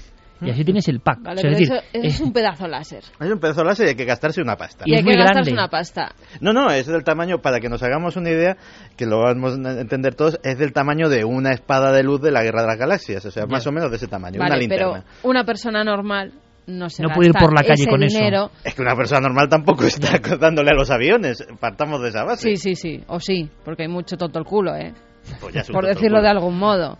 Y con, y con estas lucecitas intentan hacer la gracia. Y la gracia a veces puede tener consecuencias muy graves. Mm. Bueno, hay, hay, imágenes incluso de este tipo de, de, láser apuntando a las nubes y llegan a reflejarse en las nubes, casi en el cielo, y ha habido auténticas disputas incluso en el mundo del fútbol. Eh, hinchas de equipos contrarios que apuntaban a jugadores en momentos clave de los partidos para, eh, bueno, pues para intentar fastidiarle y que no llevara a cabo determinadas jugadas. No hay retransmisión la en la que no salga algún láser en la cabeza de alguno de los jugadores. Seguimos un poco más porque esto es alucinante y, y por eso se va entendiendo por qué habríamos este tema con ese fragmento de esa película, ¿no? Porque esto ya es como la idiocia en el sentido de hacia el ocio haciendo el mal, porque puede haber algo más que ocio o que broma chusca o que tontería. Eh, ¿Puede haber algo más? Hemos seguido recopilando datos con Francisco Narla, Diego, eh, porque ha habido sustos, ¿no? En ocasiones. Sí, sustos además en nuestro país, Iker, porque entre enero y octubre del año pasado, por ejemplo, AENA registró 349 eh, casos, 349 casos en los que pilotos comerciales fueron deslumbrados con un puntero láser. Mira, ahora mismo, según hablabas, Santi, Carmen y Javi al unísono han dicho es que esto no puede ser. 349 denuncias en España. Efectivamente. En, algún aeropuerto en concreto? No, es, es, la suma de todos los incidentes en todos los aeropuertos de la red de AENA. ¿Y en alguno más especialmente o que tenga más casos? Luego hablaremos. De momento, Francisco Narla nos cuenta cómo está el tema este, en este nivel en España. Hasta donde yo sé, no. Sí que soy consciente y yo mismo las he sufrido y he presentado denuncias al respecto sí que ha habido denuncias y lo que se califica de incidente en el sentido de que han perturbado la aproximación o el despegue de aeronaves, han resultado molestas y han podido desencadenar situaciones más graves. Esas denuncias se cursan y eh, se tramitan intentando encontrar a los culpables de, de ese uso ilegítimo y peligroso de los punteros láser que en el sentido de una mayor gravedad, de llevar un accidente como tal o demás, no hasta donde yo sé. Pues aquí estamos en vivísima discusión mientras escuchamos a, Narla e intentando saber eso, Diego, lugares de España. Lo que preguntaba Carmen es lo que todos queremos saber. ¿En qué zonas concretas ha habido incidentes? Es que nos parece increíble. ¿Quién está detrás de esto? Si alguien está detrás de esto, no creo que sea ningún de Milenio 3 porque, aún me cortaría las venas, ¿no? Si alguien que he seguido de este programa se dedica a hacer esas cosas. Pero es pues, posible. Sí, sí, y la costumbre además se extiende cada vez más, que es lo preocupante, Iker. Ha habido denuncias en los aeropuertos de Valencia, en Galicia, en Tenerife, en Málaga. Incluso hace solamente unos meses se produjo un arresto en nuestro país, un joven que estaba haciendo esto, apuntar con láser aviones desde su casa y que fue imputado por una infracción contra la ley penal de navegación aérea. Mira, nos dice Francisco que en noviembre de este año pasado, 2012, en el aeropuerto de Barcelona, que se dieron varias denuncias y alertas por los pilotos por el uso de estos láseres. Sí, sobre todo en el Prat, es uno de los aeropuertos que más denuncias eh, eh, dan a conocer en este sentido. Pero también de esto nos hablaba Francisco Narla. En el caso de España, yo diría que tendríamos que hablar de ese, de ese punto, de la cercanía de núcleos de población y además em, del tamaño de la ciudad. Evidentemente, cuanto mayor sea el tamaño de la ciudad, más fácilmente habrá alguien que pueda tener esas malas intenciones o que pueda esperar hacer daño o molestar en una aproximación. Eh, yo creo que en la costa mediterránea, tanto Valencia como Barcelona, aunque esto es una opinión personal, no son datos eh, respecto a una encuesta que haya transmitido AENA o cualquiera de las autoridades españolas, eh, por lo menos en experiencia personal es donde más problemas he encontrado. Yo me estoy preguntando, compañeros, ahora mismo, y también te, hago la pregunta, Diego, y a toda la audiencia que está bullendo con este tema, porque esto es indignante, claro, indignante, pero es algo que está ocurriendo en nuestro país quizá esta misma noche, no lo sabemos, y que además refleja algo, algo más profundo, ¿no? Algo de nuestra pobreza interior, porque es que si no, no se puede entender todo ese tiempo, ese esfuerzo, ese dinero, ese ingenio ¿por qué no lo usas en algo bueno? Es que yo no lo acabo de entender, qué gracia, ¿no? Imagínate que de repente hay un problema de verdad en una aproximación a tierra, que es seguramente lo más peligroso que hay en el tránsito aéreo. Pero claro, desde su casa, por ejemplo, tiene que ir alguien, Diego, no sé si tú lo sabes o lo sabéis, compañeros, cerca de la pista de aterrizaje, que eso sería más complicado, ¿no? Porque desde tu casa, ¿qué clase de aparatos se tienen? Y sobre todo, los pilotos podrán denunciar o saber desde qué punto ¿no? se envía en la noche ese, ese foco?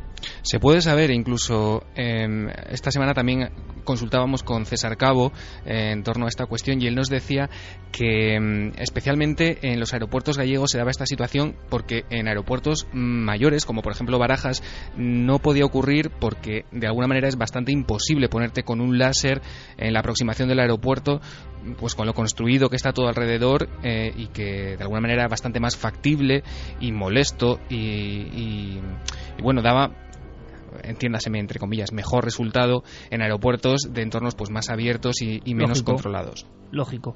Eh, te hablaba de incremento de las denuncias. Denuncias, es decir, ojo, por favor, escuchemos la gravedad que esto tiene. Pilotos que en tierra tienen que hacer su informe. O sea, ¿cuántos no harán informe? Porque, bueno, 349 este pasado año. Incremento.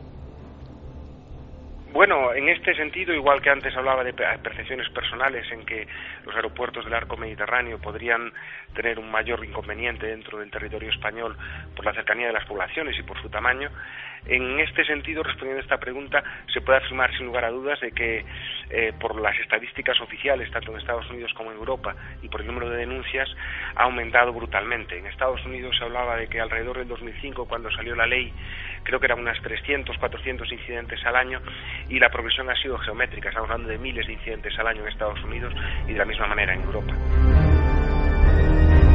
Para saber más de este mundo absolutamente secreto, y ahora Javi cuenta más cosas que está localizando en tiempo real por internet. Esto es así. Eh, parece que hay un protocolo muy establecido, o sea que ha tenido que hacerse una especie de ley interna para luchar con esto por parte de los pilotos españoles. Sí, e incluso el gobierno, Iker, ya ha alertado a diferentes aerolíneas que operan en España de estos ataques, eh, incluso diciéndoles que, bueno, que se pueden llegar a suspender determinadas operaciones si el riesgo eh, así lo aconseja. Eh, Francisco Narla también nos, nos hablaba de ese protocolo a seguir.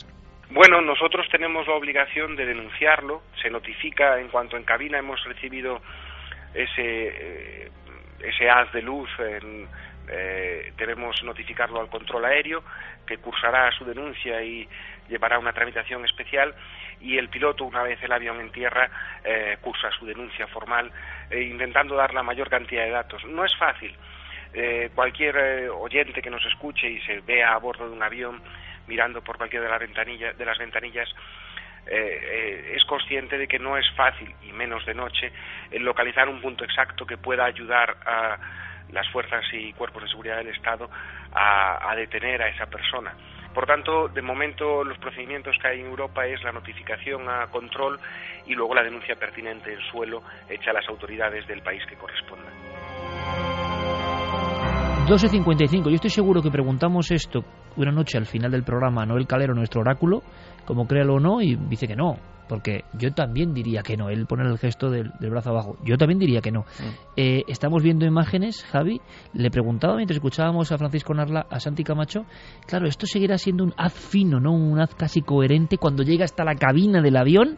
O se amplificará un poco, o destellará con el cristal y provocará un efecto de reflejo que es peligrosísimo. Y estamos en la duda, ¿no? Se amplía, Iker. Yo he estado buscando un poquito este, esta semana y del haz finito que sale eh, del puntero, eso se va aumentando y aumentando hasta el punto de que a la ventanilla del avión, de la cabina, llega eh, un, un fogonazo de luz que es lo que ciega realmente por unos segundos al piloto y lo que pone en peligro a todo el pasaje. O sea que se sabe el efecto que Sí, provoca. sí, se han hecho estudios además y pruebas y simulaciones en, en, eh, pues en espacios cerrados ¿no? y sin peligro para ver cómo puede afectar esto al piloto y las reacciones del piloto que ves en esos vídeos eh, desde luego son bastante preocupantes si tú formas parte de- del pasaje del avión. Yo puedo decir que es una de las noticias más alucinantes que hemos contado en Milenio en los últimos tiempos. Es decir, 349 denuncias en AENA por eh, esta especie de destellos con láser que pueden provocar o que buscan provocar eso. Podemos hablar, por tanto, de los objetivos que hay de fondo. Eh, Javi, estabas viendo que se venden eh, aparatos con, con una calibración de 10 kilómetros, creo, de Sí, alcance. 10 kilómetros, el precio 40 euros, es decir, que tampoco es un precio desorbitado para, esta, para este alcance. Y además dice, bueno, esos 10 kilómetros es en completa oscuridad, en las condiciones más favorables para ello, eh, lente focusable, cuerpo de metal, eh, viene en la caja eh, original, recién llegado de fábrica, y como digo, pues accesible casi para cualquier bolsillo. Vaya. Imagínate si ese es el de 40 euros lo que puede hacer el de 300. Eh, Diego, objetivo de todo esto, ¿qué se esconde detrás de esta historia que parecía leyenda urbana? Pues la verdad es que parecen signos de los tiempos, Iker, porque hace pues, unos meses, tú te acordarás, y unos años que de lo que se trataba era de tirar piedras a los coches desde la autovía, eh, desde los puentes, ¿no? Que, que había eh, a una determinada altura y Francisco Narla también se, se, preguntaba un poco cuál es la motivación real. No parece que sea el terrorismo, parece algo bastante más inquietante. Le escuchamos. La verdad es que eh, hasta donde yo sé y por los informes que ha emitido la Administración Federal de Aviación Civil Americana, que suelen, como decíamos antes, estar un paso por delante de nosotros eh, en la vieja Europa, eh, no ha habido ninguna notificación de que haya causas eh, terroristas o, o, que haya eh, intención de hacer mal como tal. Eh, uno de los hombres que fue detenido en Estados Unidos que interfirió con la maniobra de aproximación de un helicóptero de la policía, eh, creo que fue en Winnipeg, eh, decía que estaba probando su puntero láser. Y ha habido otra eh, asociación astronómica no sé qué parte de Estados Unidos que mientras estaba dando una clase interfirió, eh, enseñando las constelaciones, interfirió en la trayectoria de aproximación. Dejando a un lado esas coincidencias, malas coincidencias, evidentemente supongo que tiene lo mismo que esa gente pues que quema contenedores o que raya un coche aparcado en la calle. A veces el ser humano no se comporta de una manera muy racional con, consigo mismo. Supongo que es el mal por el mal o la maldad por la maldad. Compañero Diego, gracias por la crónica. Luego nos escuchamos. 349 denuncias este año pasado en aeropuertos españoles, sobre todo en algunos, por personas que intentan buscar el destello, el accidente, el problema en la cabina de mando de aviones a punto de aterrizar. De locos. De locos. Si esto nos cuentan que es leyenda urbana clásica, nos lo creemos, ¿no? 349 denuncias. Es tan gordo el tema, tan de idiocracia, tan de involución, que lo que vamos a hacer es contestar, si podemos, a vuestras sugerencias. Queremos saber vuestra opinión sobre un fenómeno que pasa en España y que es absolutamente increíble.